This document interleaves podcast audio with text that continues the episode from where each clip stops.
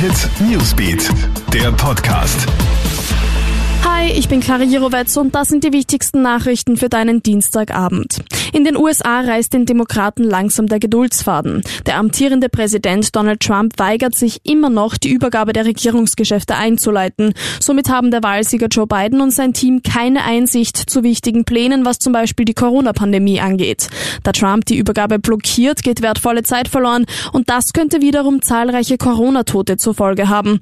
Trump bleibt aber dabei, er möchte den Wahlsieg seines Konkurrenten weiterhin nicht anerkennen.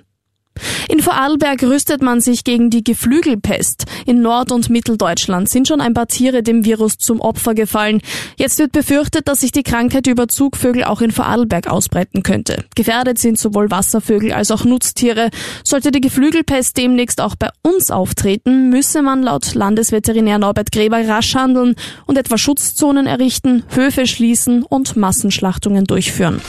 Ab heute wird wieder scharf kontrolliert. Seit Mitternacht ist ja der zweite harte Lockdown in Kraft. Laut Innenminister Karl Nehammer setze die Polizei zunächst auf Deeskalation. Bei Nichteinhaltung der Maßnahmen kann aber auch gestraft werden. Bis zu 1450 Euro sind da möglich. Bei den Kontrollen werde man vor allem darauf achten, dass es zu keinen großen Familien- oder Freundeszusammenkünften kommt.